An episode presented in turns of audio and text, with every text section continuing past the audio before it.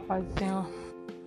Hoje quero deixar uma palavra para os irmãos que se encontram em Daniel 10, capítulo 19, que diz assim: E disse: Não temas, homem muito amado, paz seja contigo. Anima-te. Sim, anima-te.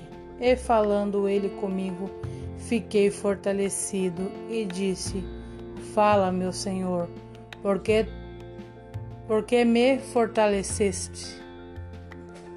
A palavra de Deus quer dizer assim: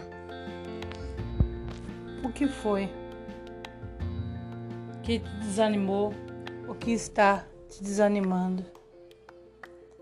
Deus é aquele que te diz: Não temas, que Ele é contigo. Não importa o que anda te desanimando no meio do caminho, nessa situação que estamos presos dentro de casa, mas o Senhor vem a dizer para você hoje que Ele vai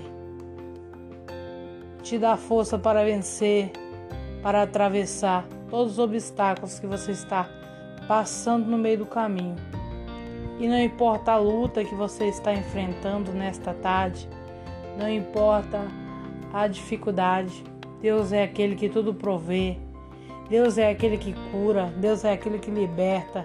Deus é aquele que transforma algo que não tem mais jeito. Deus manda nesta tarde você ter bom ânimo, não temer nada que possa vir pelo caminho, nem a perturbação, nem o mal, nem a macumba, nem a tristeza, nem a falta de ânimo, nem a doença incurável e nem esse vírus maldito que está deixando a nação perturbada. Deus ele manda você não temer, porque ele é o dono de tudo. Ele é que faz e desfaz, é ele que dá a vitória, é ele que é a luz no fim do túnel.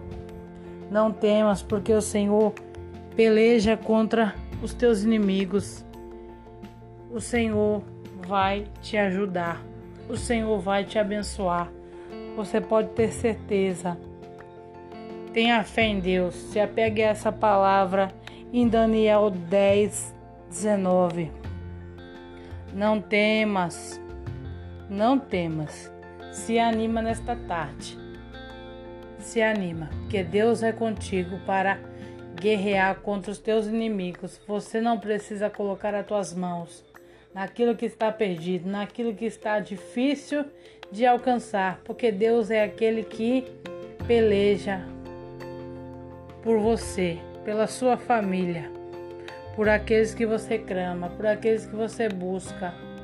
O Senhor é quem trabalha por você. Somente descansa, confia na palavra dele, o que o mais fará para a sua vida.